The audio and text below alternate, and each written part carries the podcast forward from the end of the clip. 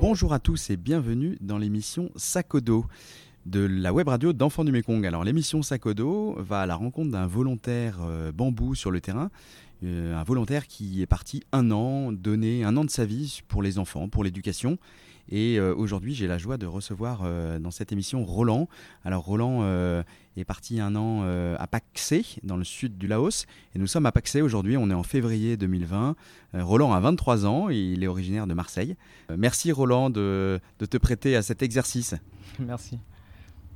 Est-ce que tu peux nous raconter un petit peu en quoi consiste euh, ta mission ici? Alors ma mission, ça va être euh, d'être euh, un peu les, petites mains de, l'association sur place. Donc on va en fait coordonner l'action auprès des différents programmes de parrainage. Et on va aussi développer dans un second volet une partie projet qui va permettre d'améliorer en fait le quotidien et l'environnement des jeunes, toujours dans le souci de favoriser les, conditions d'éducation. Mais alors, qu'est-ce que c'est qu'un programme de parrainage? Alors, un programme de parrainage, euh, ça peut être soit un foyer, soit un village.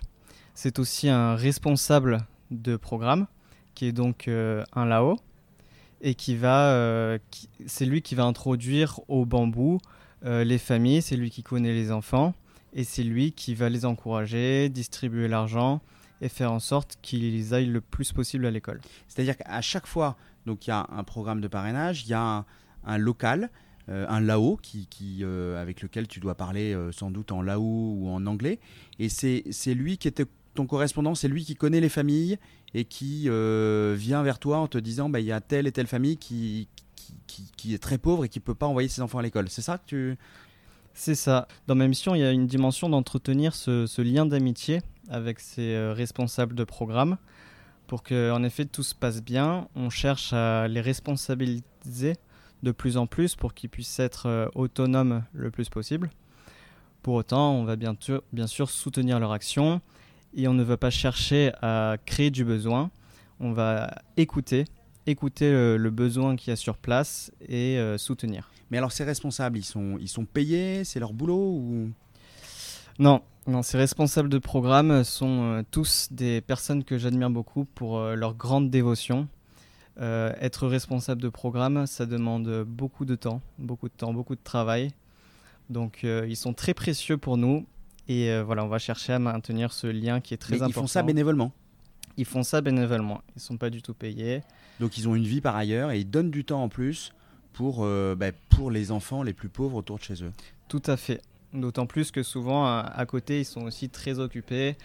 Ils n'ont pas qu'en fond du Mekong, ils ont beaucoup de choses à côté et ils passent le plus clair de leur temps à aider les plus pauvres. Il y a combien de villages, combien de programmes de parrainage ou euh Alors dans la région sud du Laos, autour de Paksé, j'en ai 18.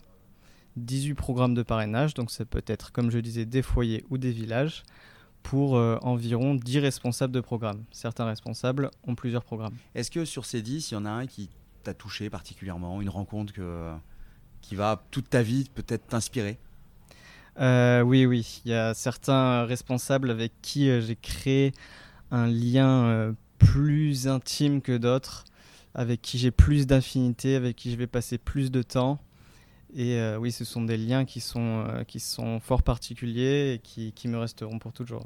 Avec eux, donc tu parles en lao, en anglais, en, quoi?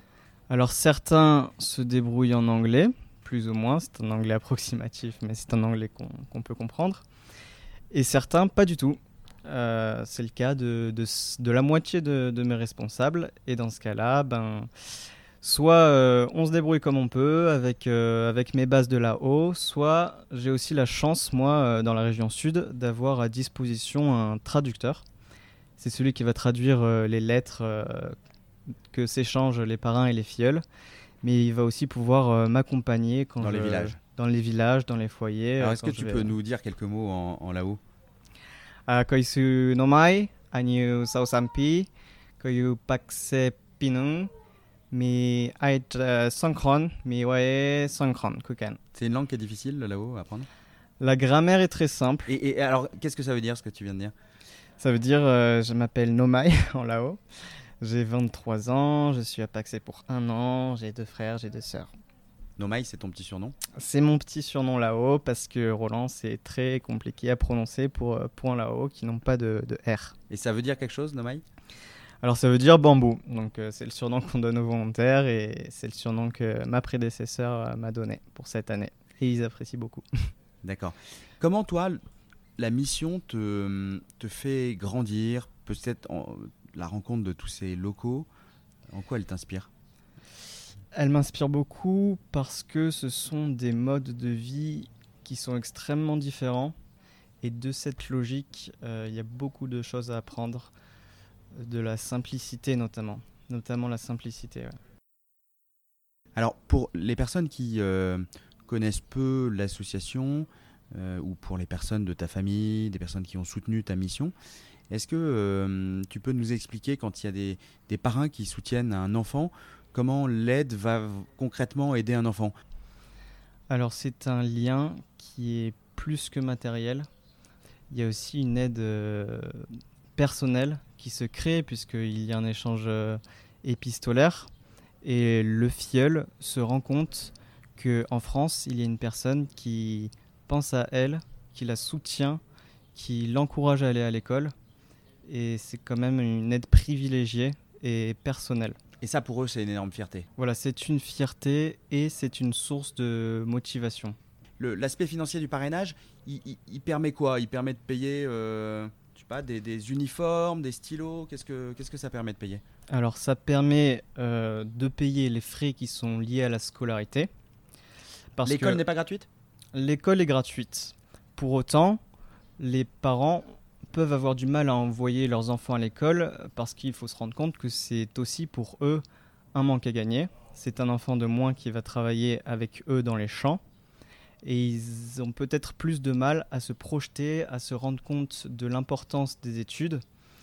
Alors il faut réussir à se projeter pour ça. Donc euh, le parrainage va permettre voilà, de compenser ce manque à gagner là et de payer les frais de scolarité. Ça peut servir à payer les frais de scolarité, mais ça peut aussi servir dans des cas un peu plus euh, urgents à payer euh, de la nourriture, du riz, des produits de base ou pour le, lieu de vie, euh, des, choses plus, plus essentielles. Donc c'est une bouffée d'oxygène pour, pour, toute la, pour toute la famille Une bouffée d'oxygène et c'est aussi une grande opportunité, une opportunité de se projeter.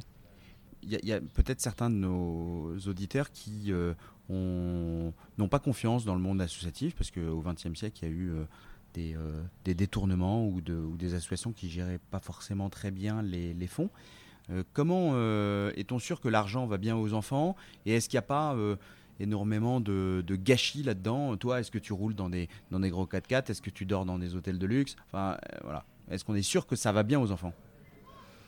L'argent est envoyé directement aux responsables de programme et c'est eux qui vont distribuer euh, personnellement euh, l'argent aux familles des enfants. Et euh, moi, derrière ça, je, m'assure que, que ce soit bien fait, il y a des signatures. Tu, tu regardes un peu, tu fais des, la compta avec eux et tu regardes si c'est bien utilisé.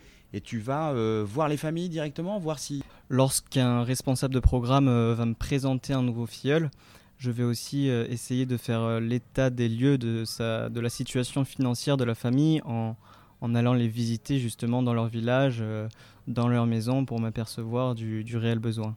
Tu rencontres les gens directement chez eux, ça doit être très émouvant, non? Ça de, de, les voir dans leur famille, de, tu dois être accueilli à chaque fois avec euh, pas mal d'émotions. Hein? Effectivement, on nous donne une place à part entière. Euh, on nous met sur un piédestal. Je ne sais pas si on le mérite, mais c'est le cas et c'est très émouvant. À chaque fois, on, t'accueille avec des repas, avec du thé, avec de l'alcool de riz Comment ça se passe quand on, visite une, on rend visite à une famille? Ils ont beau ne, pas avoir grand-chose, c'est toujours un accueil qui est très chaleureux et ils vont toujours avoir quelque chose à nous proposer. Pour moi, c'est très riche puisque c'est leur culture, c'est leur culture dont, je peux m'imprégner. Et est-ce que tu as eu, euh, depuis le début de ta mission, un parrain qui est venu rendre visite à son filleul? Tu as, déjà fait des J'en ai eu plusieurs, effectivement. Chaque, euh, chaque rencontre par un filleul est unique, chaque rencontre par un filleul est émouvante et c'est un grand moment pour eux dont en général ils sont très contents et se, se souviennent euh, pour toujours. D'accord. Euh, pour conclure, est-ce que tu as un, un message à faire passer à nos, à nos auditeurs, à peut-être tes amis, ta famille qui, qui nous écoutent?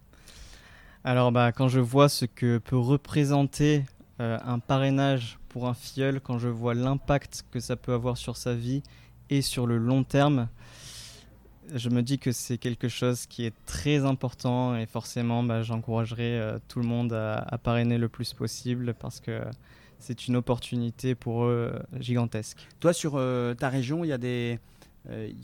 programmes précis qui, sont en attente de, de parrains. Tu sais s'il y a des zones où, où il y a vraiment des filleuls qui ne peuvent pas aujourd'hui aller à l'école Alors aujourd'hui, j'ai notamment un programme qui est en expansion, donc c'est un programme relativement récent. Et euh, très récemment, euh, le responsable de programme m'a présenté une quinzaine d'enfants. Donc euh, pour tous ces enfants, on recherche un parrain actuellement. À quel endroit se trouve ce programme? C'est le village d'Ouaitao qui se situe dans le plateau des Bolovennes. D'accord. Donc on mettra ce programme sur le site internet, sur la page qui sera créée à l'occasion. Et donc merci beaucoup.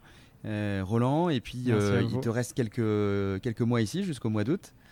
Jusqu'au mois d'octobre. Jusqu'au mois d'octobre, d'accord. Je suis arrivé tard. Bon, mais profite bien de tes derniers mois. Merci, Roland. Merci. Merci d'avoir écouté ce podcast de l'émission Sakodo. Vous pourrez découvrir d'autres aventures de volontaires bambou sur le site internet enfandumekong.com dans la rubrique Actualité, mais aussi sur toutes les plateformes de podcast Deezer, Spotify, SoundCloud, Apple Podcast, Google Podcast. À bientôt.